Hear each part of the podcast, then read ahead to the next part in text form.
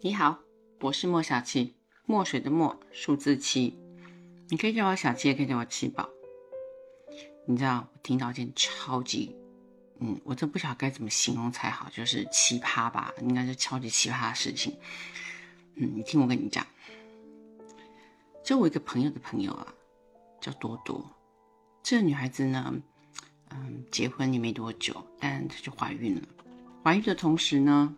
首先是第一胎嘛，那当然就是忐忑不安啊，就开始在想，到时候生小孩之后，就谁要来照顾我呢？坐月子啊，这整整，我是新手妈妈，然后其实就是，嗯，家庭环境不是那么的优渥，所以开始就烦恼，就没想到这时候发现了一件令他觉得有点匪夷所思的事情，但不过就发生，那没办法，只好接受，那就是他的亲婆婆同时间也怀孕了，对你没听错。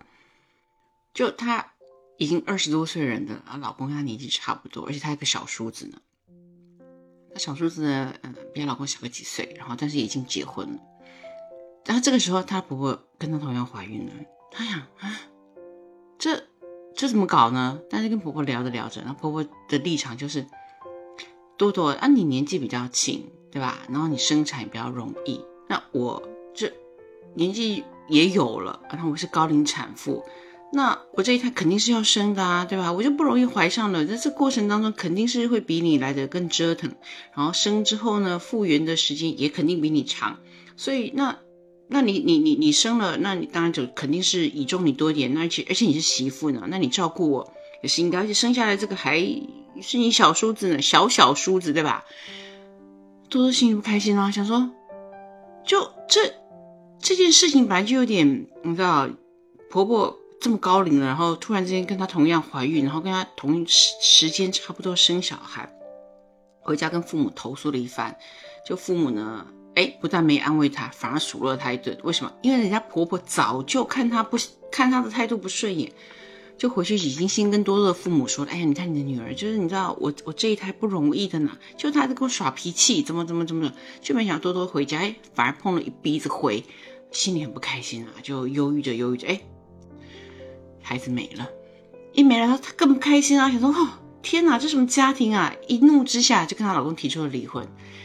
婆婆听到了这个消息，更是觉得你这你这媳妇怎么当的啊？就这样一点点小事情，就就跟我儿子闹离婚，然后回家跟小叔子一投诉之后，小叔子当然是为自己妈妈站台啊，然后就伙同的妈妈两个就上他哥哥家，把那个嫂子狠狠的痛揍了一顿。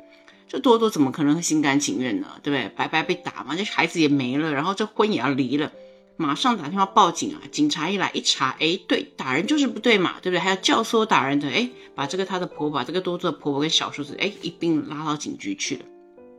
在这个同时呢，原来那小叔子的老婆其实已经怀孕了，只是月份还小。看看这些情形，哇，天哪！我嫂子就已经是前嫂子，居然有这样子的遭遇，而且我婆婆现在还自己在生一个。哇，这家庭嗯，比我当初想象的复杂多了。嗯，老娘我还是你知道，赶快逃跑好了。哎，就偷偷的把孩子也打掉了，然后跟他小叔子提出了离婚。那他的事证确凿啊，那小叔子她老公就是在在在警局里待着，提出离婚。就这件事情呢，让在局子里待着的婆婆心里知道了，叫本来好好的有两个孙子，然后两个儿子两桩婚姻都还行，哎，一转眼哎。这事情怎么一闹的？不但两个孙子没了，两个儿子居然全部都被离婚了！啊，一气之下，她自己怀的那个呢，他也没了。然后这件事情呢，就这么兜兜转转，过了几个月之后啊，就事情稍微消停了一会。但这婆婆始始终心里面有一口气下不去。有一天，她毕竟年纪在那了嘛，然后之前怀了，然后又流了，心情也不是太好。谁不知道她是脑梗还是心梗？当一声，哎，也就走了。你看，就是因为沟通不良，价值观不一样，结果你看，花几个月，四条人命没了。你不要以为我在危言耸听，你想想看，如果你现在还没结婚，要结婚前听到这样的故事，除了觉得奇葩，当成八卦在听之外，难道你没有略略的反思一下吗？首先，你知道我听到这个故事的时候的第一个反应是：哎，多多她老公去哪了？怎么整个故事当中好像没她什么，没她什么事儿一样？他不是人家老公吗？他是人家儿子，这躲去哪里去了？就妈妈带着弟弟上门打老婆，他居然好像也是闷不吭声。不要说是个男人，到底是不是个人啊？还先不要说到这个，自己的老婆怀孕了，心里有那些忐忑不安是很正常的。你有没有尽到一个做丈夫的责任，好好的安抚、安慰、了解一下太太心里面的那个心情的波动？在整件事情当中，这个老公好像是一个没有嘴的人，没有声音。孕妇的心情很明显没有照顾到，婆媳之间的问题，他也当作是闷葫芦，没看见。甚至连他弟弟都敢上门打他老婆这件事情，天哪，你到底有没有点骨气呀？虽然说我也很同情那个多多。就孩子也没了，婚也离了，但是离得好呀！像这样子的男人，你嫁给他，我只能说你当初可能真是眼瞎了吧。不过还好为时不晚，自己知道，赶快及时损止哦，快点离婚。这样子的男人有多远，赶快离他多远。你看看，结婚的对象有多么的重要，因为你嫁给的不是只有这个人，还有他后面的那一大家族呢。人家常说结婚是两个人的事情。对啊，没错，结婚就你们两个人结，但是婚姻是两个家庭甚至两个家族的事情。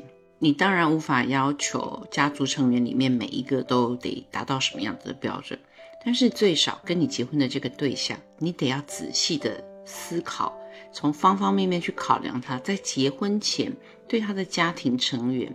对他们家的处事态度，更重要的是他们家庭成员里面彼此互相用什么样子的模式在相处，更甚至于他们对待外人的态度，通常是用什么样子的模式，你都心里要有底啊。我这样子说，绝对不是说叫你就不要结婚，或者是说要非常小心翼翼的，然后东挑挑西拣拣，不是，而是你必须在大方向、大原则上面把持好你的尺度。价值观念不合的，就像多多这个故事好了，她婆婆一言不合就可以唆使小叔子去她家揍人，这得是什么样子的一个家庭组成？所以当下次你看到那些结婚生小孩的朋友，感觉上好像一片祥和、幸福美满，小孩也都很孝顺、很乖巧的时候，我真的麻烦你冷静一下，停看听。不要一下子就被羡慕、嫉妒冲昏了头，然后随便找个人就觉得你可以复制人家的幸福美满。你看这个故事里面，多多跟他的那个弟妹好了，弟妹真的是聪明的，看到别人的事情马上想到自己，然后当机立断，把自己的人生带往一个新的方向。今年的五二零又快到啦，我相信媒体的推波助澜之下，一定又有一系列嗯，你知道告白的骚操作。但是在收玫瑰花、收巧克力、收漂亮礼物的同时，请你脑子不要被这些东西冲昏了头，保持一丝的清明，仔细的想一想，你冲动想要答应结婚的这个人，是不是真的是最佳良配呢？我是莫小七，先预祝你五二零恋爱愉快。离开之前，请不要忘记替我点个关注、按赞、分享、留言，一气呵成。我们下次再见啦！